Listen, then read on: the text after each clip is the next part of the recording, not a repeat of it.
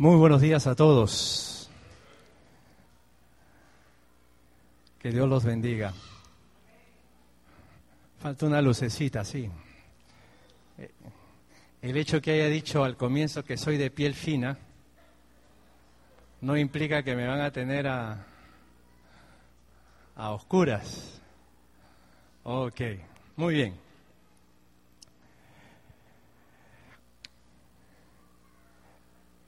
¿Alguien se acuerda algo de lo que acabamos de cantar? ¿Qué hemos cantado? Cuando levantamos las manos. ¿Qué más? ¿Qué otra frase? Uno comienza a sentir una unción. ¿Pero es por la acción de levantar las manos o es porque eso viene de Dios? ¿Quién da las fuerzas? Dios. O sea que esto no da la fuerza, la da mi acción de adorar a Dios. Es Dios el que da las fuerzas. Y precisamente esta, esta mañana quiero referirme, eh, ya que hemos cantado este coro, creo que va en línea con el tema de esta mañana. Eh, nosotros constantemente le tenemos que pedir a Dios que nos dé fuerzas. ¿Alguna vez has orado así, Señor, dame fuerzas? Y generalmente le pedimos al Señor que nos dé fuerzas, ¿por qué? Por simple lógica, porque estamos sin fuerzas, porque estamos decaídos, estamos desanimados, estamos desalentados. Y creo que una de las experiencias como seres humanos es que tarde o temprano nos encontramos desanimados. Y el desánimo es como un veneno que empieza a entrar en nuestra mente, en nuestro corazón y luego en nuestra voluntad para que no hagamos ni procedamos como verdaderamente Dios quiere que actuemos. Hoy quisiera que, ya que hemos estado reflexionando y hablando acerca del Espíritu Santo, darnos cuenta qué importante es el Espíritu de Dios para ayudarnos a vencer este, este pensamiento y este sentimiento de desaliento, de desánimo. Y yo quiero que lo veas tú desde el punto de vista positivo, porque si partimos de una premisa que tarde o temprano nos vamos a desanimar o nos encontramos desanimados, yo creo que hay que darle, hay que verle esto como eh, darle, darle vuelta al asunto, es decir, mirar el desánimo como la antesala, como el preludio a cosas buenas que vendrán después de estar desanimado. El desánimo va a ser como la antesala para algo bueno que viene después.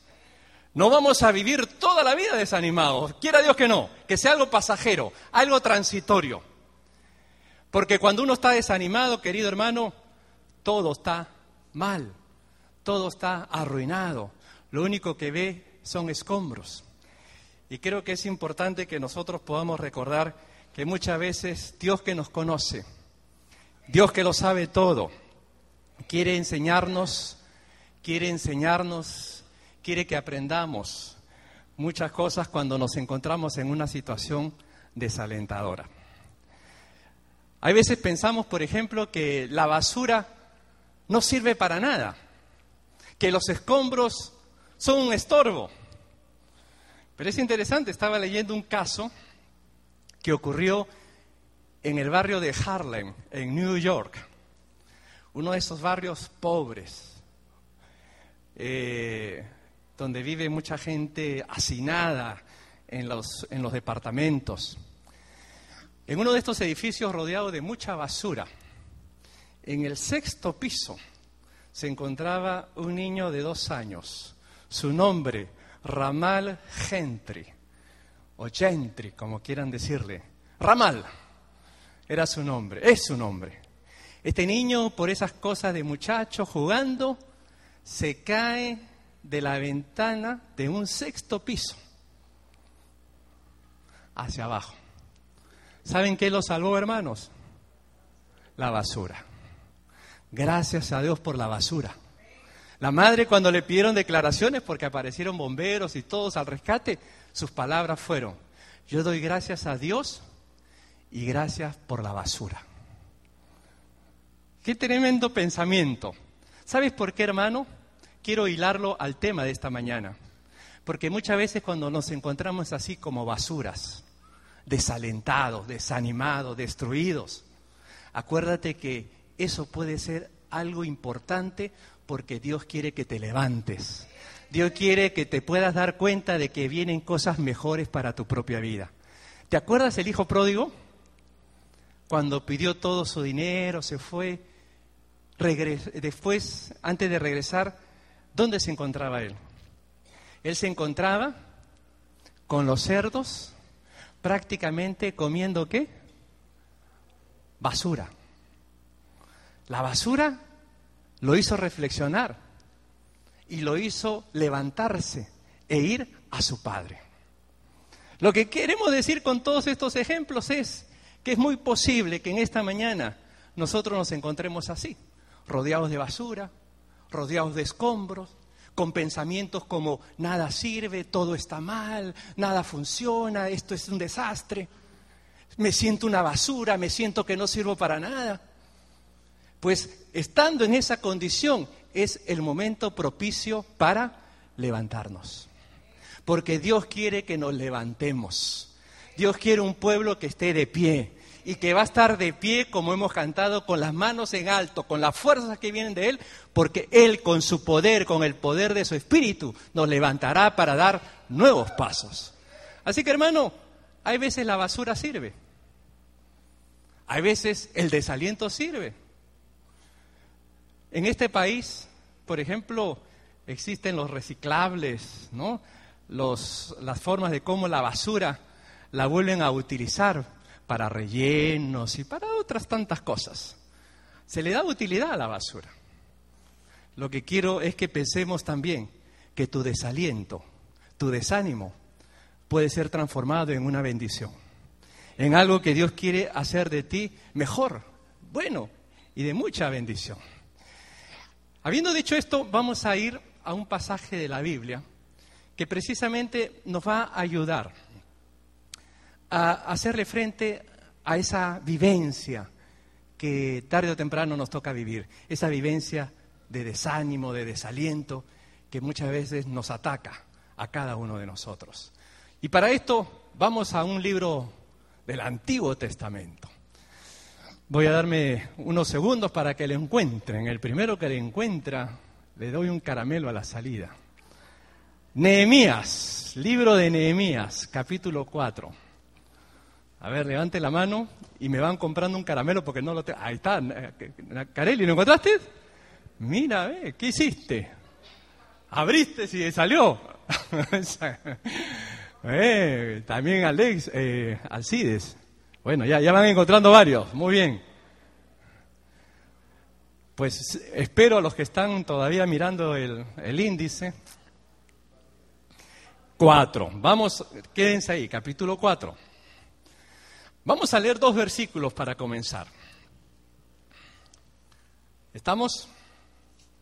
Ok, por lo menos ya estamos en el capítulo 4 de Nehemías.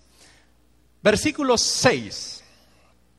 Miren, edificamos pues el muro y toda la muralla fue terminada hasta la mitad de su altura porque el pueblo tuvo qué?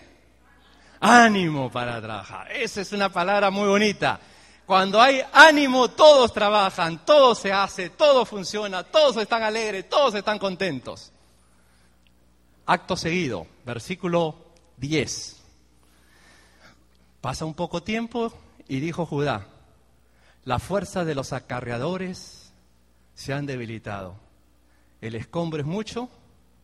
¿Y qué pasó? Ya no podemos edificar el muro. Y nuestros enemigos dijeron, no sepan ni vean hasta que entremos en medio de ellos y los matemos y hagamos cesar la obra. ¿Qué cambio? Antes había ánimo, ahora hay desánimo.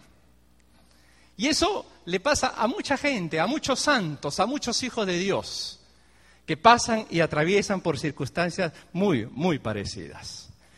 Es interesante observar y recordar que estos acarreadores, estos trabajadores, toda esta gente que estaban bajo el mando de Nehemías, tenían una tarea. Ellos habían sido comisionados a edificar los muros que iban a rodear la ciudad de Jerusalén, como medidas de protección. Era una tarea, y no quiero que olviden de este detalle, era una tarea que se las había encomendado Dios. Tarea de Dios, era una obra de Dios.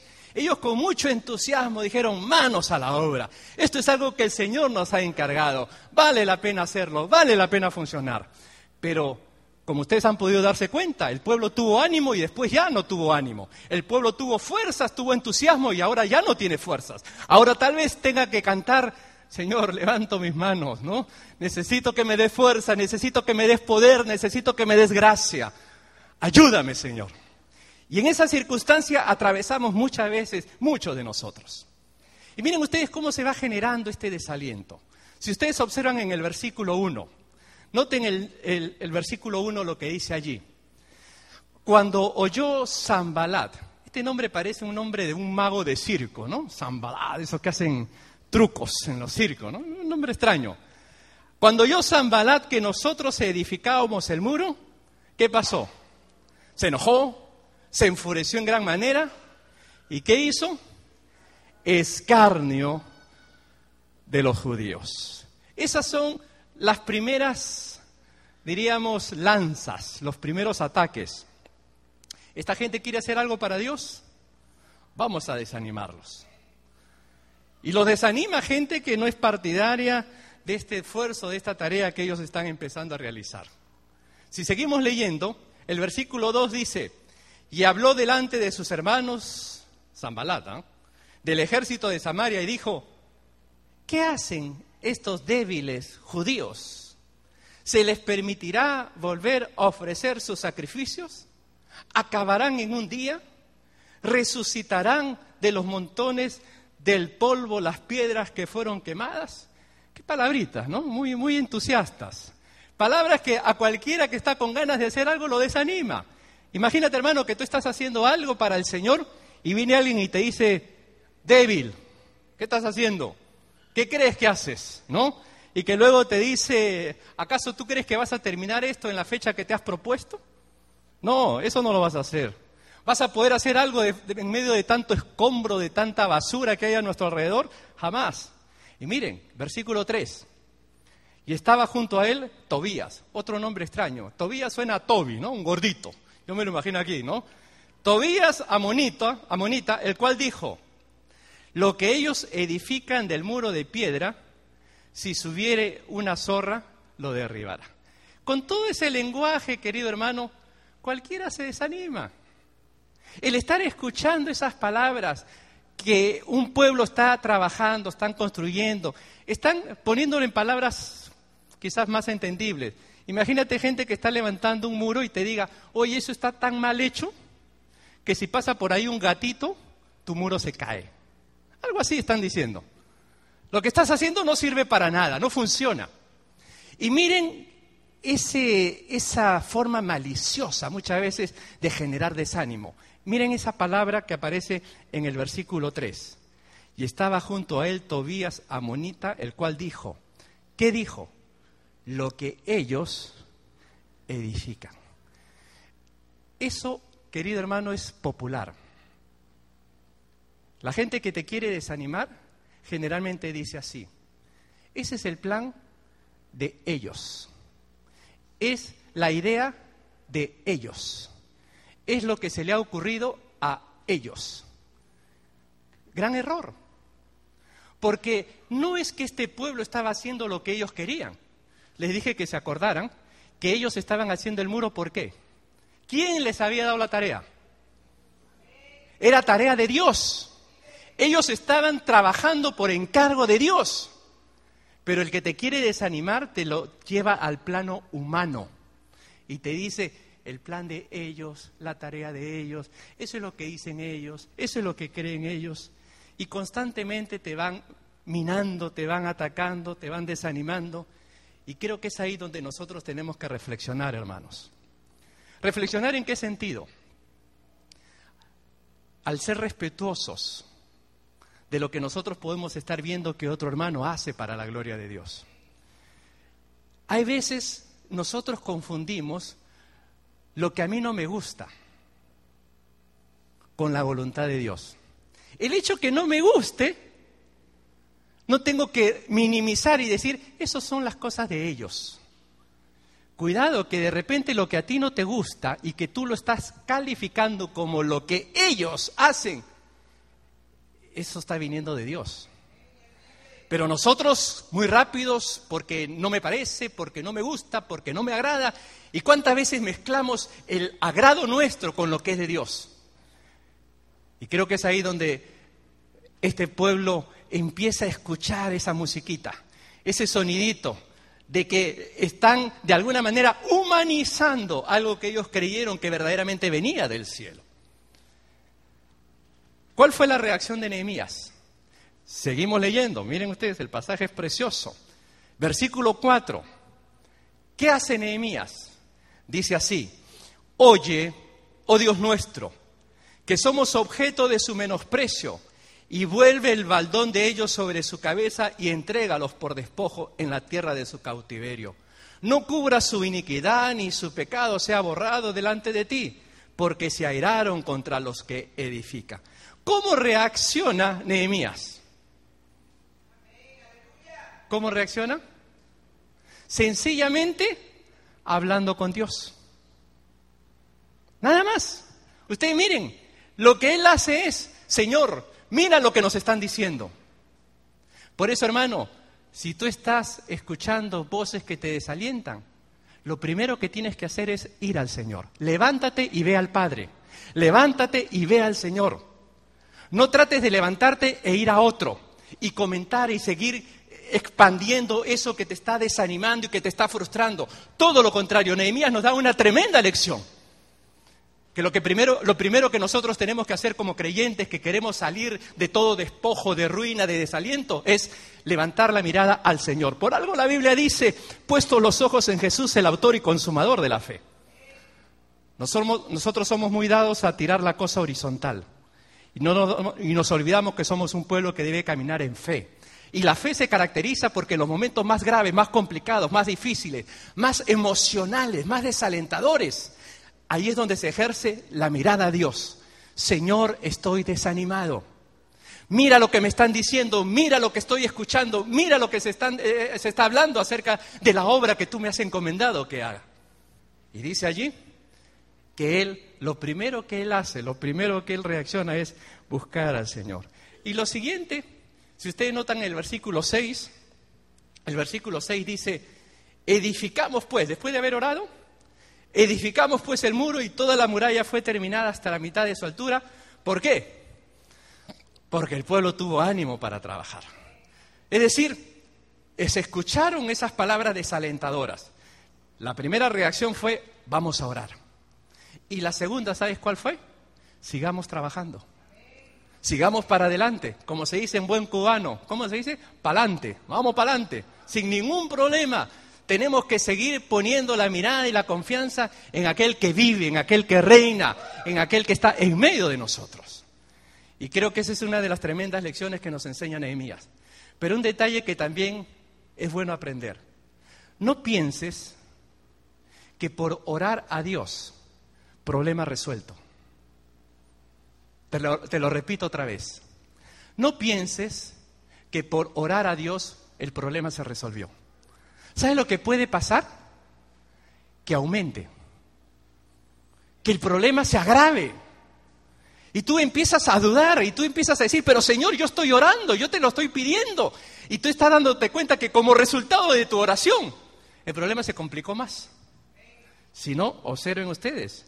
Miren en el versículo 7, después que ora, después que siguen trabajando, versículo 7, pero aconteció que oyendo Zambalat y Tobías y los árabes y los amonitas y los de Adó, ya como que se juntaron, ¿no? Ustedes han escuchado ese dicho, Dios los crea y ellos se juntan, ¿no? No sé por qué siempre todos estos cuestionadores se encuentran, ¿no?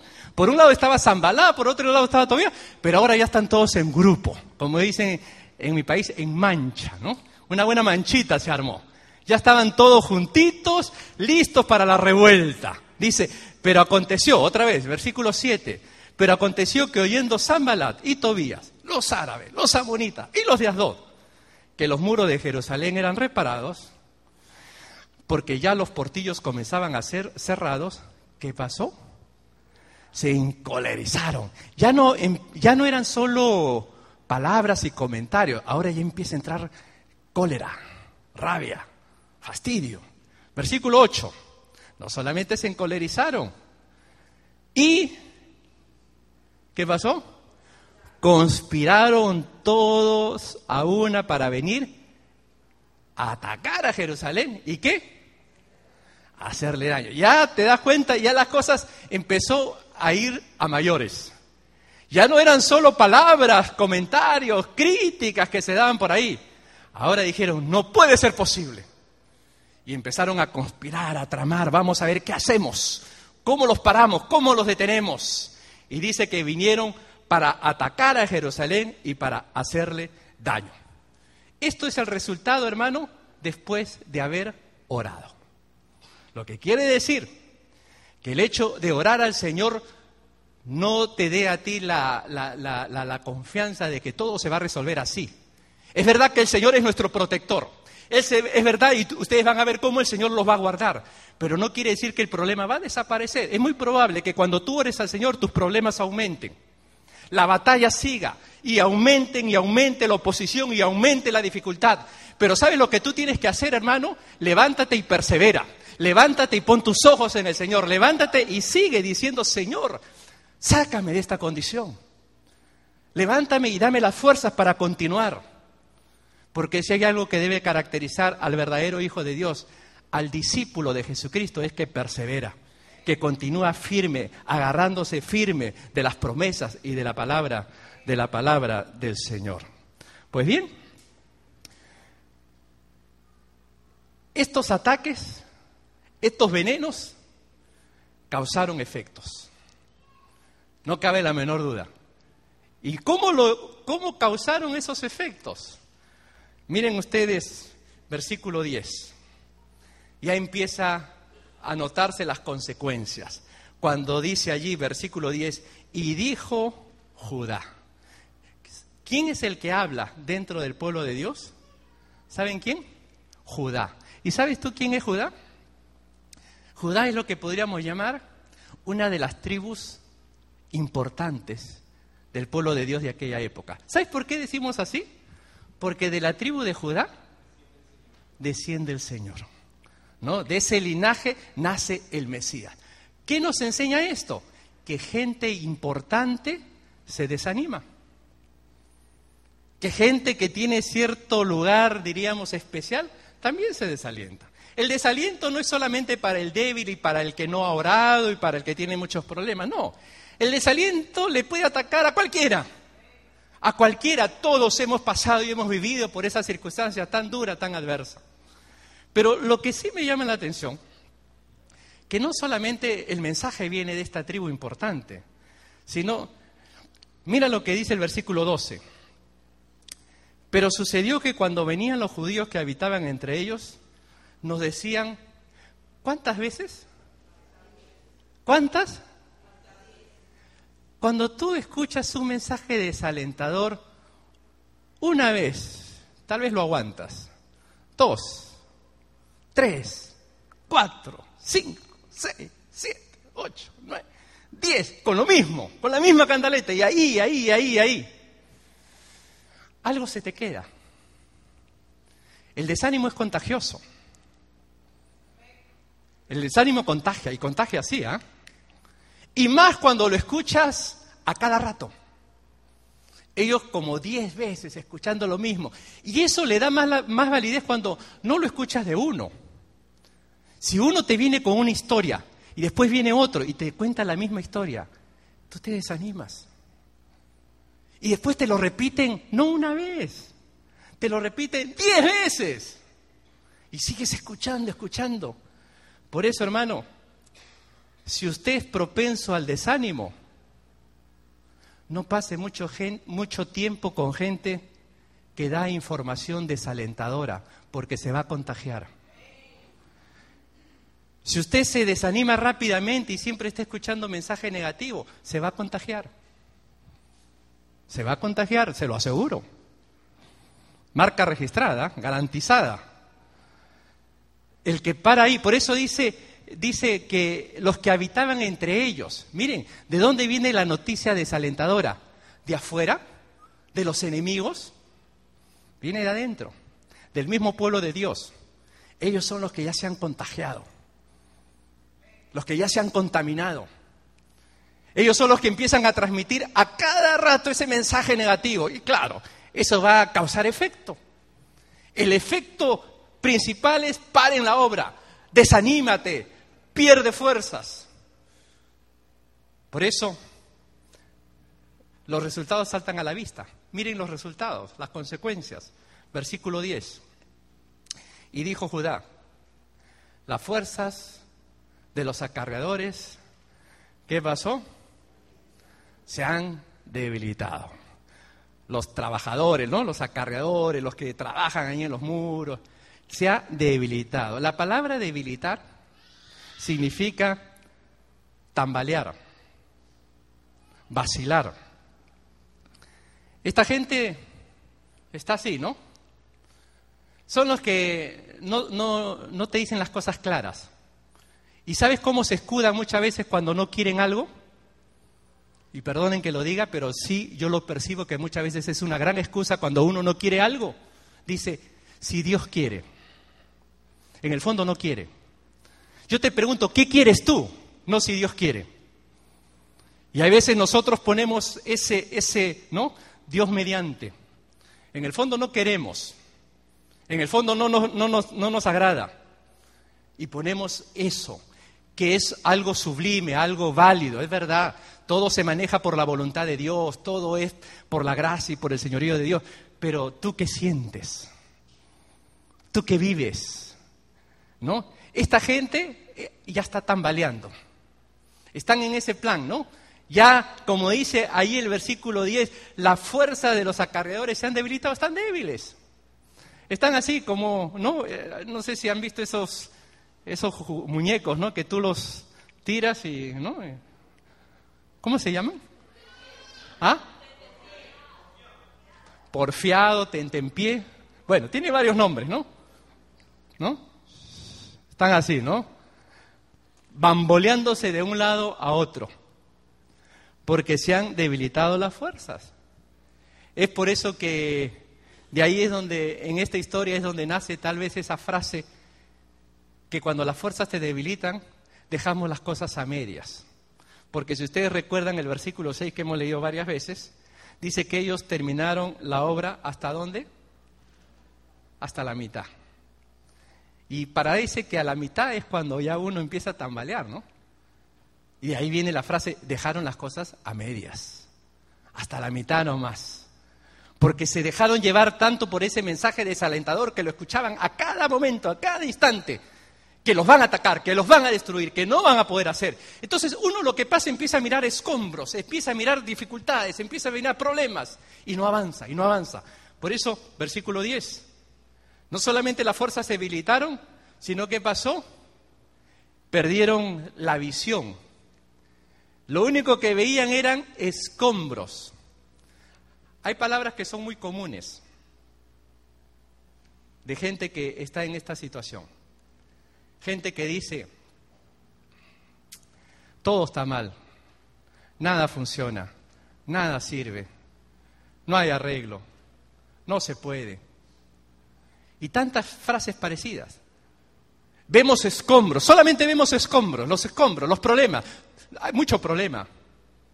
¿no? Antes podía, ahora ya no puedo. Y todo eso por la enfermedad que malogró el corazón de este pueblo que tenía ánimo, pero ahora se enfermó. ¿Y qué los enfermó? El desánimo. El desánimo los enfermó. Ellos estaban contentos y felices, pero escucharon mucho ese mensaje negativo y los desanimó. Por eso, hermano, Dios nos guarde, Dios nos proteja, que cuando estamos así, hagamos como el hijo pródigo. Si nos encontramos ya alrededor de los cerdos y comiendo basura, el hijo pródigo se levantó y fue a su padre. Y creo que es ahí donde nosotros tenemos que darnos cuenta que hay veces una experiencia desalentadora puede servir no solamente para mirar el escombro, sino para levantarnos e ir al Padre. El versículo 10 también usa otra frase. No solamente ellos miraban escombros, sino que ahora dice, no podemos edificar el muro. No podemos. Pero ¿a qué se debió el cambio? Antes sí podían, ahora no pueden. Yo me he encontrado con mucha gente así, que antes podían hacer algo, ahora dicen, no, ya no puedo. ¿Por qué no puede? sencillamente no puedo. Se acabó. ¿no? Pero en el fondo es desaliento, desánimo. Ese ánimo que tenían al comienzo para hacer las cosas se, se fue. Ahora es fácil decir, como consecuencia del desaliento, ya no puedo. Empezó la enfermedad. Y ya no se puede lograr ni hacer lo que verdaderamente Dios quiere que hagamos. No solamente eso, miren el versículo 11. Versículo 11 dice, y nuestros enemigos dijeron, no sepan ni vean hasta que entremos en medio de ellos y los matemos y hagamos cesar la obra. Están escuchando el mensaje de los enemigos. En otras palabras, ¿sabes qué? Están temblando, tienen miedo, no se sienten seguros, ya no se sienten protegidos, no se sienten cuidados, porque creen que lo peor les va a pasar, que lo más terrible les va a ocurrir a ellos. Miren cómo el desaliento nos hace perder la perspectiva, la realidad, nos hace olvidar lo grande y poderoso que es nuestro Dios. Porque cuando uno está desanimado no ve nada, solamente ve escombros, ve problemas, ve desastre. Pero se olvida que tenemos un Dios que es grande y poderoso, que como dice su palabra, que para Él no hay nada imposible. Ahora bien, yo creo que tenemos que ir a principios que nos puedan dar soluciones. Esta mañana, tal vez si nosotros hacemos un recuento de por qué nos hemos desanimado alguna vez o por qué estamos desanimados ahora. Podríamos tal vez hacer una lista muy larga, pero yo creo que lo que corresponde a la luz de la palabra es encontrar los principios fundamentales que nos pueden ayudar a resolver un problema como estos. Y tomar esos principios y pedirle al Señor que nos ayude para ver cómo eso yo lo aplico y lo tomo para mi propia experiencia, para mi propia vida, y lo hago algo vivo, algo real, porque la Biblia nos va a ir señalando pautas generales, principios, y está en nosotros, con la ayuda de Dios, tomarlo para cada vivencia cotidiana, para cada vivencia particular. ¿Qué hace Nehemías con esta gente? ¿Cómo resuelven el problema desalentadora, tan conflictiva que se había creado? Lo primero que sugiere Nehemías está en el versículo 13.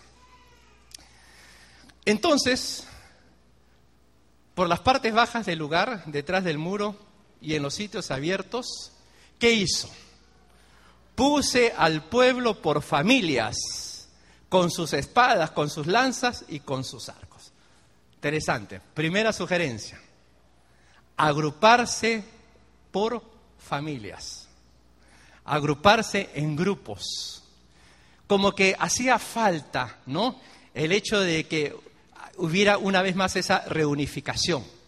Si bien es cierto en nuestra realidad que estamos aquí, donde muchos de nosotros tal vez estamos separados de padre, de madre, de esposa, de hijos, existe lo que nosotros conocemos como la familia de la iglesia.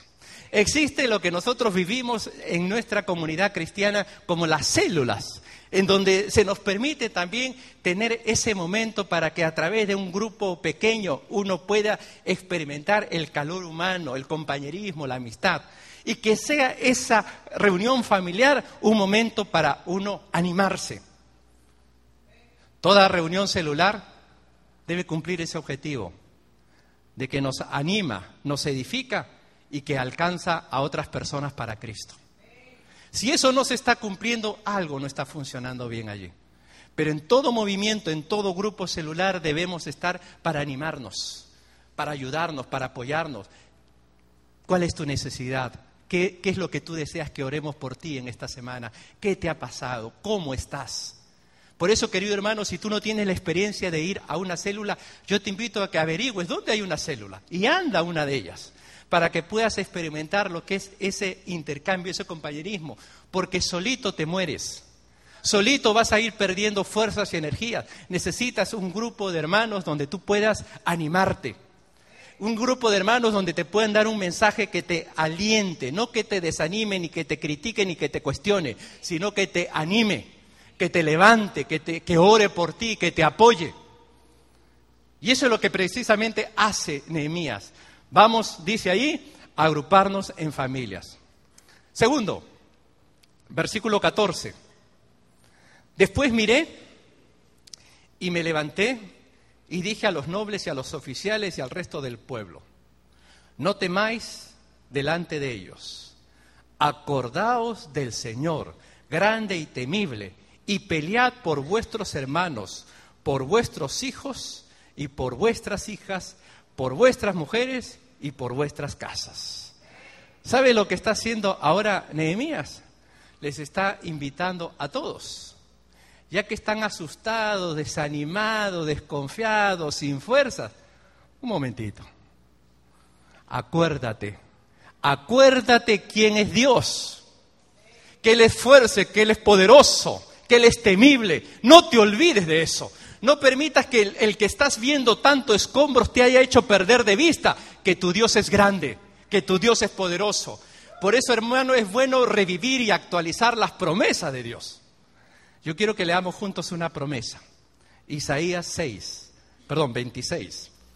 Isaías 26, versículo, no, no, no pierdan Nehemías, por favor, ¿eh? si no va a ser complicado regresar después. Isaías 26, versículo 3 y 4. Yo voy a invitar a que a uno, uno de ustedes con buena voz, hombre o mujer, se ponga de pie y lea esta promesa que tenemos en la palabra de Dios. Hermana Rosalía, fuerte, por favor.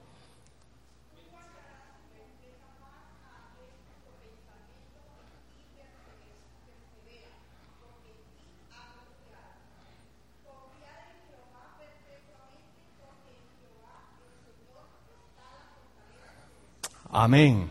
Qué preciosa promesa. Isaías 26, versículo 3. Miren ustedes, tú guardarás en completa paz aquel cuyo pensamiento en ti persevera. ¿Por qué? Porque en ti ha confiado.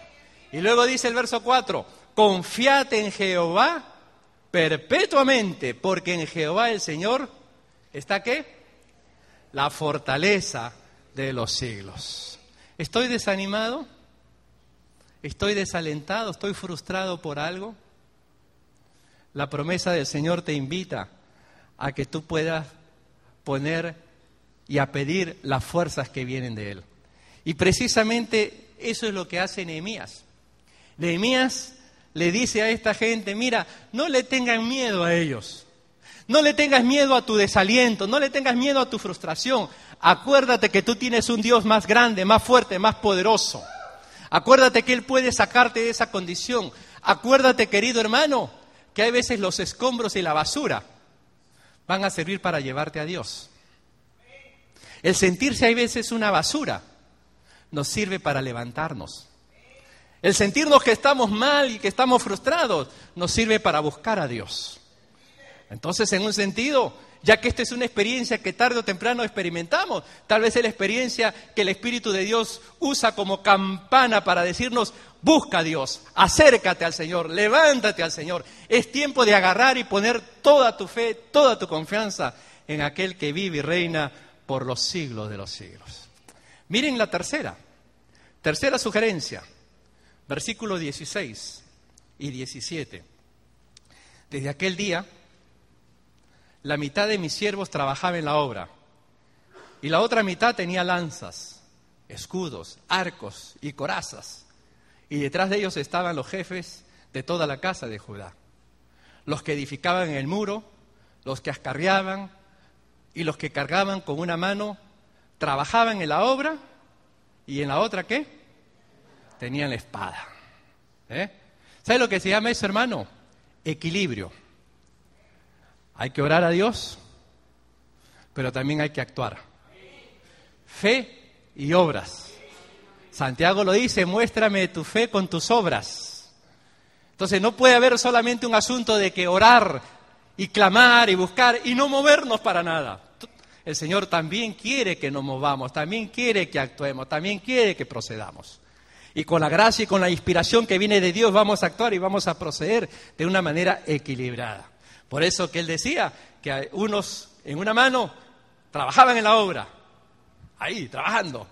Y con la otra, con la espada, ¿no? Para protegerse, porque no vayan a aparecer estos locos ahí que quieren detenernos, que quieren aguantarnos, hay que de alguna manera defendernos. Y yo creo que en el ámbito espiritual nosotros también tenemos, tenemos esos recursos. Está bien, el, el, enemigo tal vez ha usado diferentes personas, diferentes circunstancias para desalentarnos. Bueno, ahora ¿cuál es la sugerencia? Levántate, ve al Señor, ora al Señor. Y también toma tus precauciones. Eh, haz un poco de, de higiene mental. Empieza a escuchar la palabra, empieza a escuchar gente que inspira, gente que edifica, no que te desalienta, no que te desanima, no que te aplasta. Cuando tú te sientes que te aplastan demasiado a cada rato, algo no está bien ahí. El creyente debe motivar, debe inspirar, debe animar, debe eh, inspirarte a caminar y amar más al Señor. No a frustrarte, a desalentarte, a vivir molesto y amargado. Todo lo contrario, debe llevarte y motivarte a que ame más de Dios, ame más de la palabra, ame más de la búsqueda de Dios en oración. Y creo que es ahí donde uno va a empezar a caminar en ese equilibrio. Cuarta sugerencia, miren lo que dice Nehemías, versículo 19. Y dije a los nobles y a los oficiales y al resto del pueblo, la obra es grande y extensa, y nosotros estamos apartados en el muro. ¿Cómo estamos? Pero ¿qué dice a continuación? Lejos unos de otros. Ese es un problema. Entonces, ¿cuál es la solución? Dice Nehemías versículo 20. En el lugar donde oyereis el sonido de la trompeta, subraya esa palabra, reuníos. Reuníos allí con nosotros. Nuestro Dios peleará por nosotros. ¿Sabes qué te demuestra esto, querido hermano? Que es importante tener, en primer lugar, la necesidad de reunirnos, de tener un punto de reunión. Ahí mismo lo dice, como estamos cada uno por su lado, lejos unos de otros, pues somos más propensos a escuchar el desánimo, ¿no? Se desanima más el que está solito. El que está ahí solito, batallando solo, que no habla con nadie, no se junta con nadie y que está constantemente escuchando el, mal consejo, la mala palabra, la influencia del mundo y todo lo demás, pues está desanimado. Por eso, hermano, siempre es importante tener un punto de reunión. Siempre es importante tener un grupo con quien reunirte. Siempre es importante participar de la vida de la iglesia. Siempre es importante disfrutar del compañerismo y de la hermandad cristiana. Solito. Es verdad que Dios nos ayuda. Es verdad que hay circunstancias en que estás obligado a estar solo. Pero ahora no estás obligado a estar solo, hermano. Si estás solo es porque quieres. Porque estás desanimado, porque estás desalentado.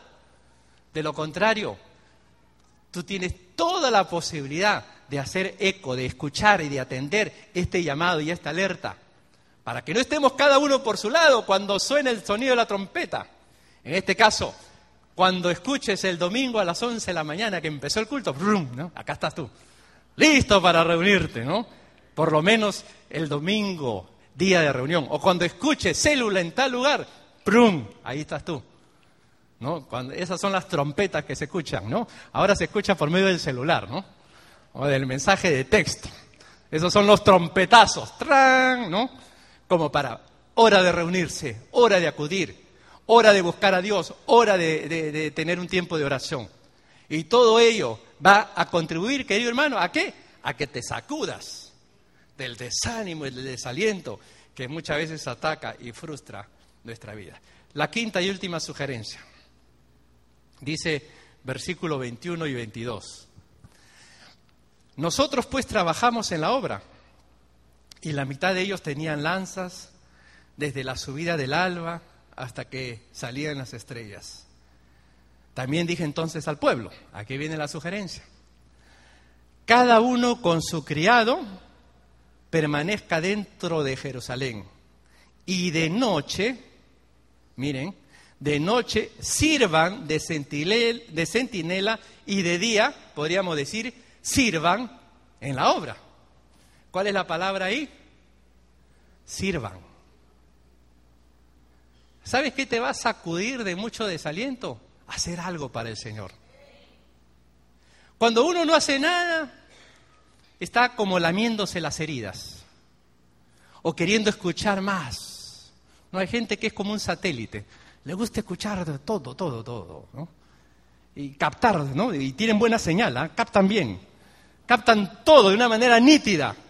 Y todo eso no se dan cuenta que a la larga los va dañando, los va dañando, los va enfermando. ¿Sabes cuál es la solución, hermano? Acá dice, sirve. Hay un dicho que dice, el que no vive para servir, no sirve para vivir. Y el Señor nos ha llamado a servir, a que sirvamos, a que sirvamos en todo lo que se puede para Él, eh, dentro o fuera de la iglesia. Lo importante es servir al Señor. Y creo que es ahí donde eh, la sugerencia es muy, muy importante, muy precisa. El servicio. Eso como que nos despierta. ¿No te dicen por ahí algunas personas que para salir de tu tristeza y de tu depresión, distráete? ¿No? ¿No? Distráete, te dicen, ¿no? Te, haz cosas diferentes. Pues nosotros, como cristianos en la palabra, te decimos algo más correcto, sirve. Sirve al Señor. Deja la medicación y sirve a Cristo. Busca al Señor. Y deja que la fuerza y el poder del Espíritu te oriente y te haga un verdadero servidor de Cristo. Y ahí desaparecen muchas cosas. Pero la clave está en servir a Él. Y Él justamente lo sugiere, ¿no? Eh, tanto de día como de noche, ¿no? De noche sirvan de centinela y de día sirvan en la obra. Servicio. Eso, hermano, santo remedio, medicina, buen medicamento para salir de nuestras tristezas, de nuestro desaliento. Sirve. Empieza a hacer algo y vas a ver cómo, santo remedio, Dios empieza a obrar en nuestra vida de una manera especial. Termino, hermano. ¿Se acuerdan la historia que les conté al comienzo? Ese niño que cayó de un sexto piso. ¿Qué lo salvó? La basura. A nosotros también, muchas veces, el sentirnos como basura nos va a ayudar a levantarnos y a buscar al Señor. Muchas veces el estar en una condición de desaliento nos va a llevar a levantarnos y a buscar al Señor. Porque Él lo es todo. En Él está todo. En Él está la vida. La vida es que lo conozcamos a Él. La vida es que nos relacionemos con Él. Ahí vamos a encontrar la verdadera razón de nuestra existencia, en ese contacto, en esa comunión con aquel que vive y reina por los siglos de los siglos. Por eso, mi hermano, mira tu desaliento como la antesala para algo hermoso que Dios tiene para ti. Mira tus frustraciones como algo hermoso que viene después. ¿Y sabes por qué va a venir glorioso? Porque te vas a levantar y vas a ir al Señor.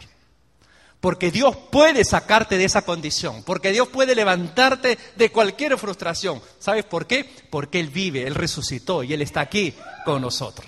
Está en nosotros pedirle, está en nosotros confiar, está en nosotros apropiarnos de su promesa. Así que hermano, en el nombre de Jesús, reprende todo desaliento. Y dilo conmigo, reprendo todo desaliento. Y pido en el Señor que el Señor tome lugar, señorío de mi corazón. Él pueda tomar la delantera para que pueda yo hacerle frente. Y acuérdate que muchas veces, a pesar de orar y buscar al Señor, es probable, es probable que los problemas aumenten, pero ya cuentas tú con el guerrero a tu lado, con el poderoso gigante que te llevará de triunfo en triunfo, abriendo camino, abriendo trocha, abriendo carretera, como quieras llamarle, pero Él estará firme a tu lado. Que Dios nos bendiga, hermanos. Vamos a inclinar nuestros rostros, vamos a hablar con Él. Vamos a ponernos en sus manos. Yo estoy seguro que eso es algo que este tema, el tema del desánimo, el desaliento, es algo que nos toca de manera directa. Porque si es que no estás desalentado hoy, es probable que lo estés mañana o casi seguro que ya lo estuviste. Pero yo quiero invitarte, hermano, a que lo mires como un preludio para la victoria que Jesucristo tiene para ti. a que lo mires como la antesala de algo hermoso que viene después. Solamente nos queda levantarnos y poner toda nuestra confianza en el Señor, toda, absolutamente toda. Y en un acto de fe vamos a decirle, Señor, heme aquí. No quiero vivir dominado por ningún desaliento. Ahora, hermano, no quiero vivir dominado por ningún desaliento. En el nombre de Jesús, Señor, toma señorío de mi vida. Me levanto a ti. Así como el hijo pródigo se levantó, de la misma manera me levanto hoy y voy a ti, Señor. No te quedes ahí, hermano.